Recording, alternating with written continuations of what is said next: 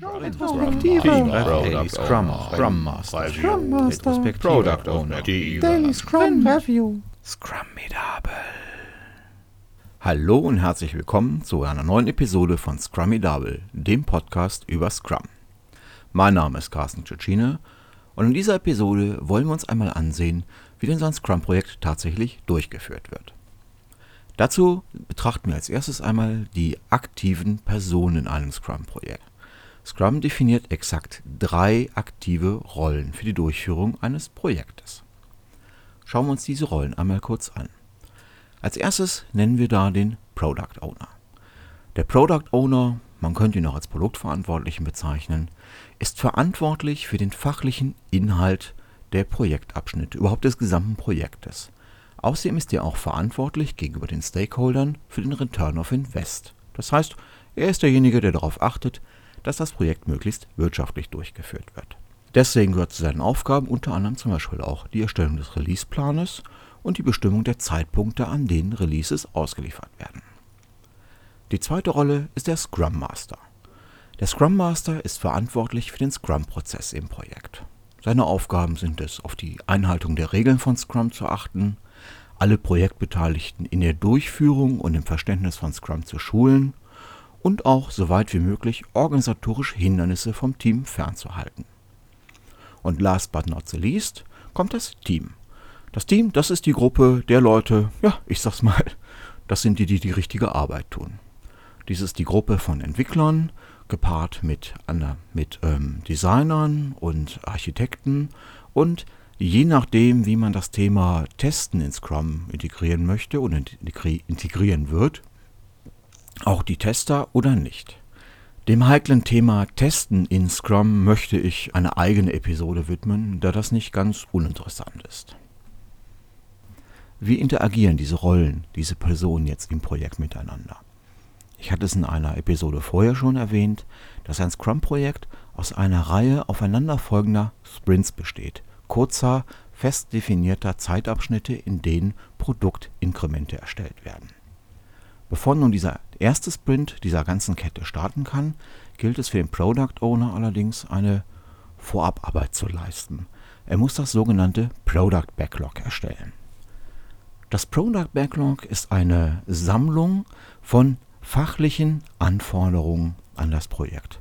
Ja, genau genommen müssen sie nicht rein fachlich sein. Es können auch technische Anforderungen mit da reinkommen, wie zum Beispiel Einrichtung eines Entwicklungssystems, eines Testservers und so weiter und so fort. Auf jeden Fall Anforderungen, die von verschiedenen ja, Interessengruppen an das Produkt gestellt werden. Der Product Owner sammelt alle diese Anforderungen in einer Liste. Anschließend gewichtet er die Anforderungen nach Geschäftswert und nach Risiko. Danach bittet er das Team, sämtliche Einträge des Product Backlogs nach Aufwand zu schätzen. Dabei ist es nicht erheblich, dass das Team bereits alle Anforderungen technisch bis ins letzte Detail herunterbricht, sondern sie sollen eine kurze, aus dem Erfahrungsschatz und aus dem Bauch herauskommende Schätzung abgeben, was sie denken, wie viel Aufwand sie dafür brauchen werden. Hierzu werden wir in einer anderen Episode noch geeignete Methoden besprechen. Nachdem wir nun ein gewichtetes und geschätztes Product Backlog haben, kann der erste Sprint beginnen. Ein Sprint beginnt immer mit dem Sprint Planning Meeting. Aufgabe des Sprint Planning Meeting ist es, aus Anforderungen des Product Backlogs ein Sprint Backlog zu erzeugen. Das heißt, hier werden jetzt Aktivitäten zusammengetragen, die innerhalb des geplanten, jetzt gerade beginnenden Sprints vom Team umzusetzen sind. Die genaue Durchführung werden wir ebenfalls in einer eigenen Episode besprechen. Nach dem Sprint Planning Meeting beginnt das Team sofort mit der Umsetzung der im Sprint Backlog festgelegten Aktivitäten. Dazu hat es exakt den vorher definierten Zeitraum von zum Beispiel zwei Wochen, drei Wochen, allerdings maximal 30 Kalendertagen Zeit. Dies ist eine der Grundregeln von Scrum, dass ein Sprint maximal 30 Tage dauern darf. Wichtig ist dabei auch zu beachten, dass die Anforderungen an das Team. Die festgelegten Aktivitäten sich innerhalb dieses Sprints nicht mehr ändern können. Gut, es gibt natürlich Ausnahmen wie immer.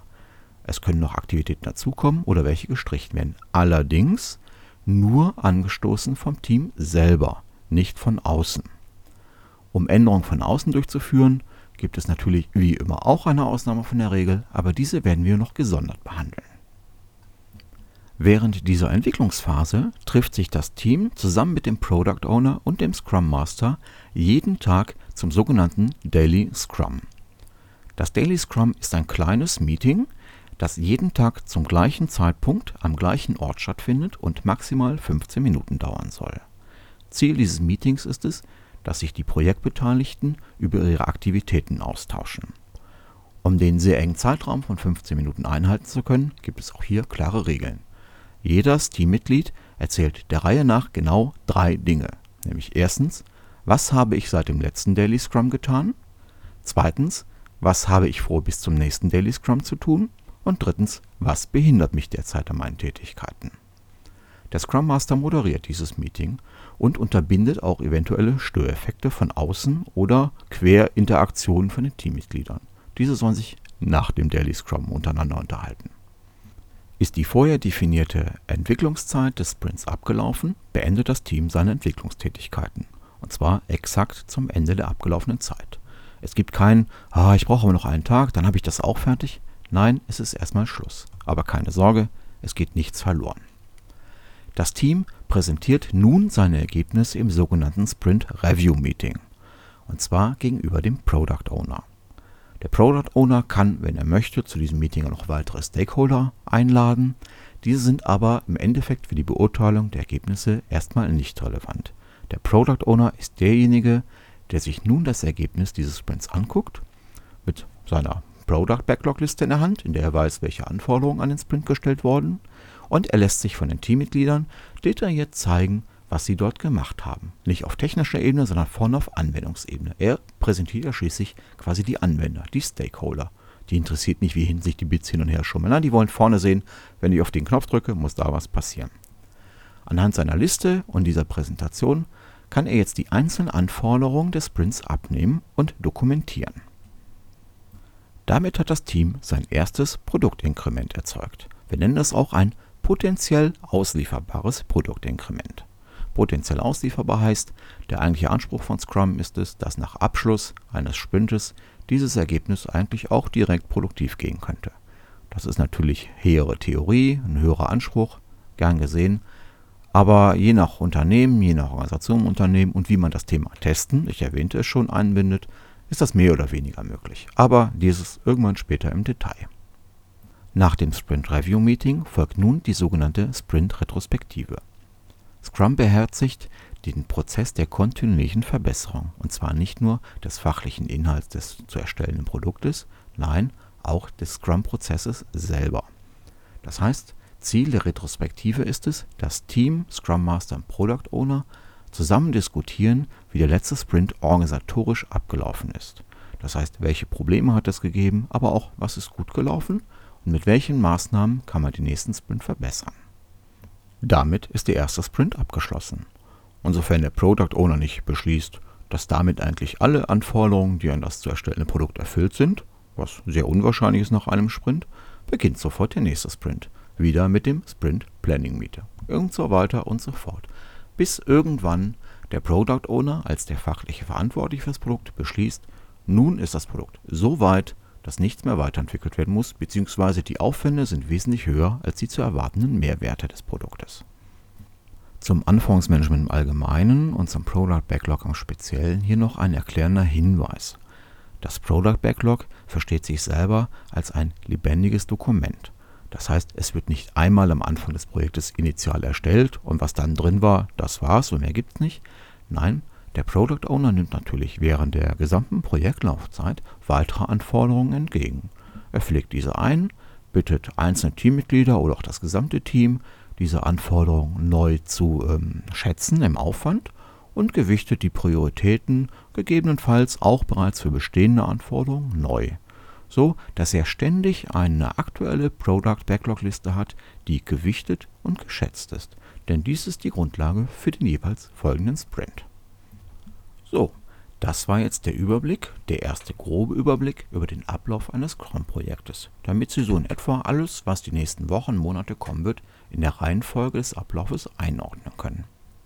Was wir jetzt in den nächsten Episoden machen werden, ist, wir werden uns zum einen die Rollen, aber auch die einzelnen Phasen des Projektablaufes noch im Detail ansehen. Ich werde Ihnen dabei noch gewisse Regeln erklären, noch im Detail erklären, wer wann wo was teilnimmt. Und wir werden auch über die verschiedenen Berichte und Reporting-Möglichkeiten von Scrum sprechen.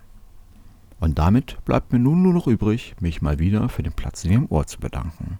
Und ich möchte noch einmal darauf hinweisen, dass ich mich natürlich über Feedback zu diesem Podcast freuen würde. Sie erreichen mich, wie gewohnt, entweder per E-Mail unter scrum.binaris.de oder in Xing über eine der Scrum-Gruppen. Ich bedanke mich noch einmal und wünsche Ihnen viel Spaß bei den hier gewonnenen Erkenntnissen und hoffe, wir hören uns in der nächsten Episode wieder. Ihr Carsten Tschitschine. Product Owner. Daily Scrum Review. Scrum Medable.